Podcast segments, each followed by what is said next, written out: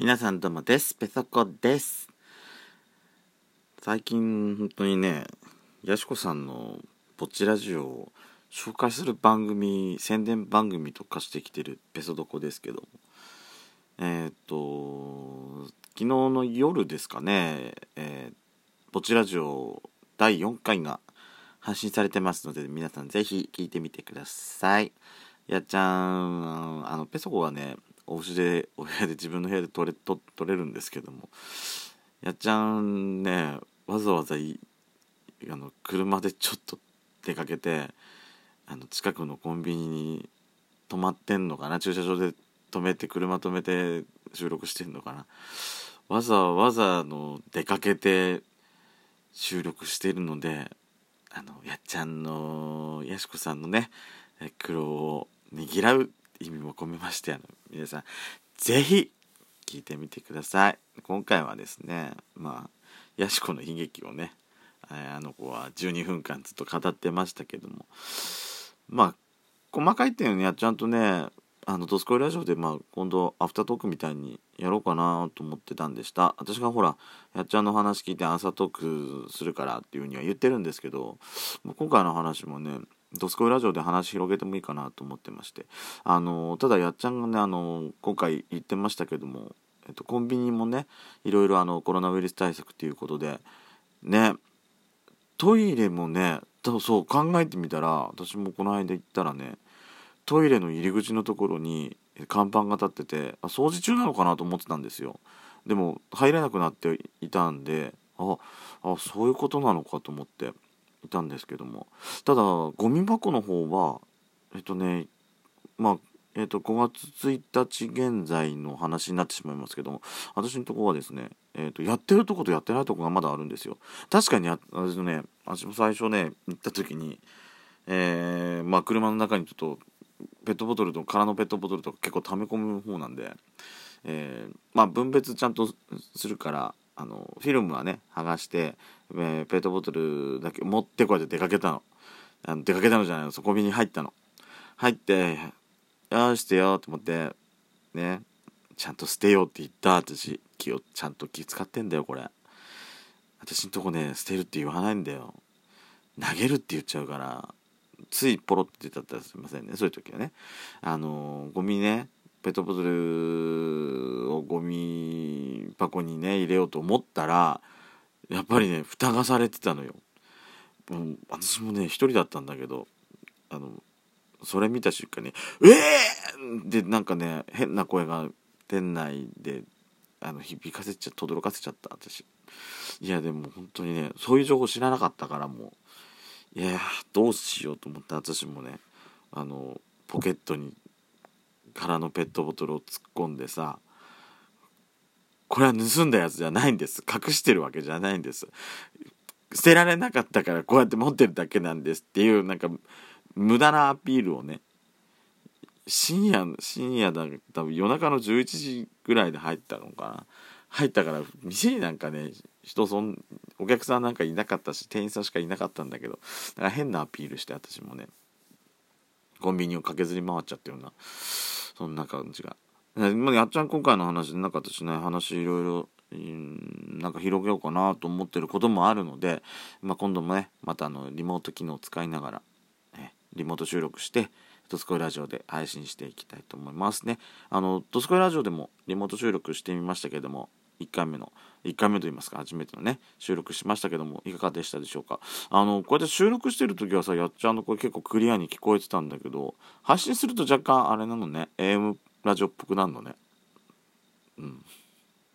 すごいクリアだってなんか絶賛してたんですけどもあの実際聞いてみるとそうでもないみたいなところがちょっとあったんでいいじゃないのね。リモート機能ができるようになっただけ本当それだけでもありがたいと思ってます。はい。次の2回目2回目のリモート収録ね本当はしようとしてたんですけども私寝落ちちゃったせいで、えー、できなかったんで。次こそやろうと思います。それではベソドコスタートします。ドスコイラジオスピンオフベソトコ。ベソコのそこそこ。どうでもいいこと。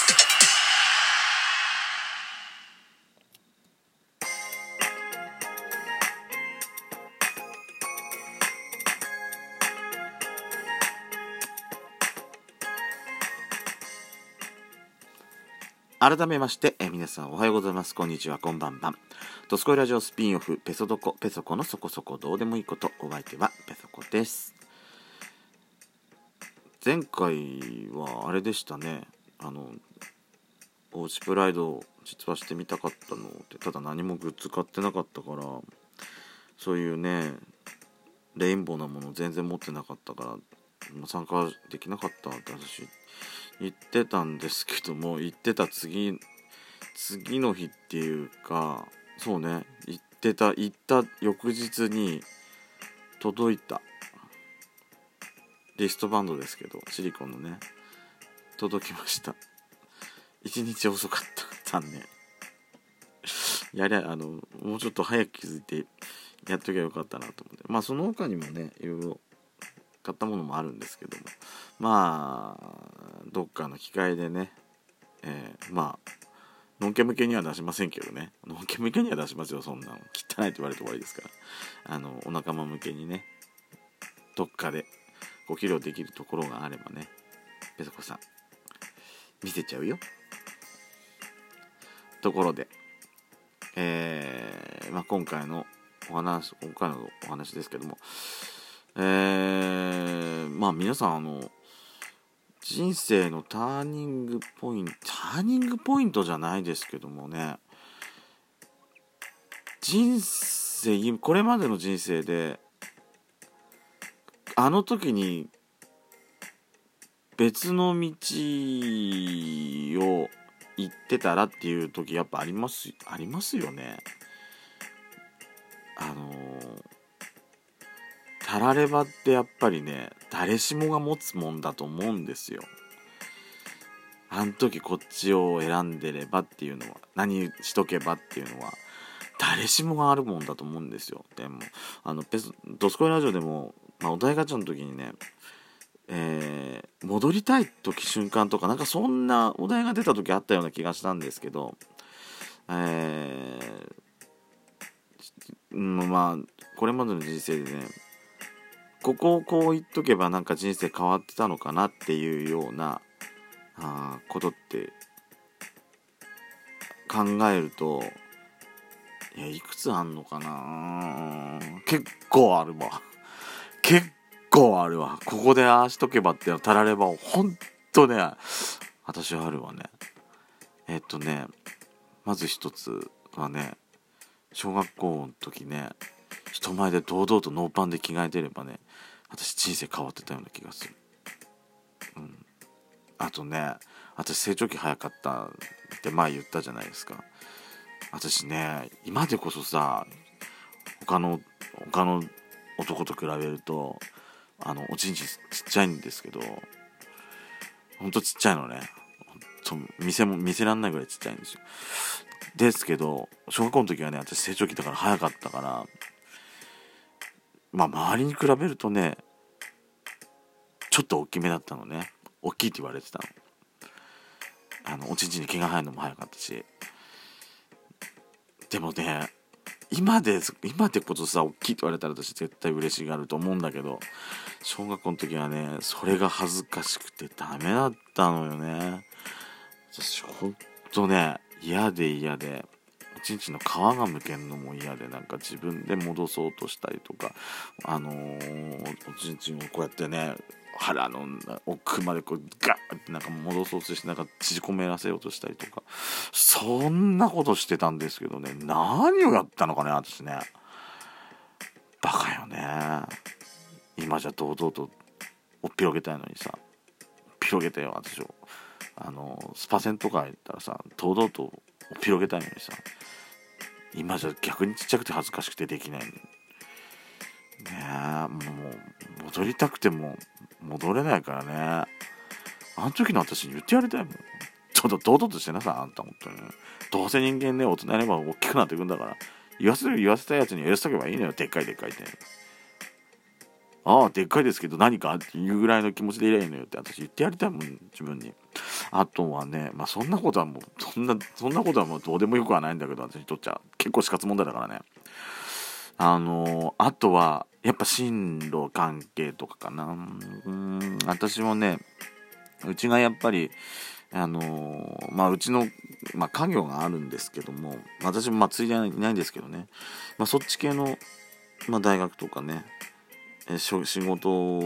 にはついてはいるんですけどもその高校で進路決める時にまあ私もうそっちってしか頭がなかったから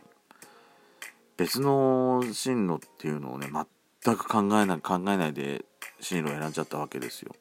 で今でこそ私その「ドスコイラジオ」とかペソドコのロゴあるじゃないですかあれ毎月ね色変えるのがすごい好きなんですよカラーコーディネートするのが。あの季節のあに合わせてまあ時々季節関係ないやつもありますけどもああいうのとかデザインの仕事って私今になってさすっごいなんか興味があんのね。昔からね絵描くのが好きだったんですよ。絵で結構賞状もらったりとかしてたんで絵を描く美術とかそういうのはねすっごい油絵そう中学校で選択授業で油絵描いたことあるんですけど油絵描くのもすっごい好きだったしそういうのがねなんかまあ書いたり作ったりするのも好きだったからそういう道を選んでたらっていうのもあるのよね。あとはやっぱりあ、ままあ、それもある、まあ、仕事の面じゃあれね。あとはあれね大学行ってた時にあの2丁目とかもっとそういうところそういうそういうつながりが私あったら全然そういう活動しなかったからそういう活動してればさ今の人生またちょっと違ったのかなっていうようなことは考えるんですけどもでもねその道を選んでたら今の人生がないわけでしょ？やっちゃんとも「ドスコイラジオ」してないと考えるとやっぱね人生ってあんのね。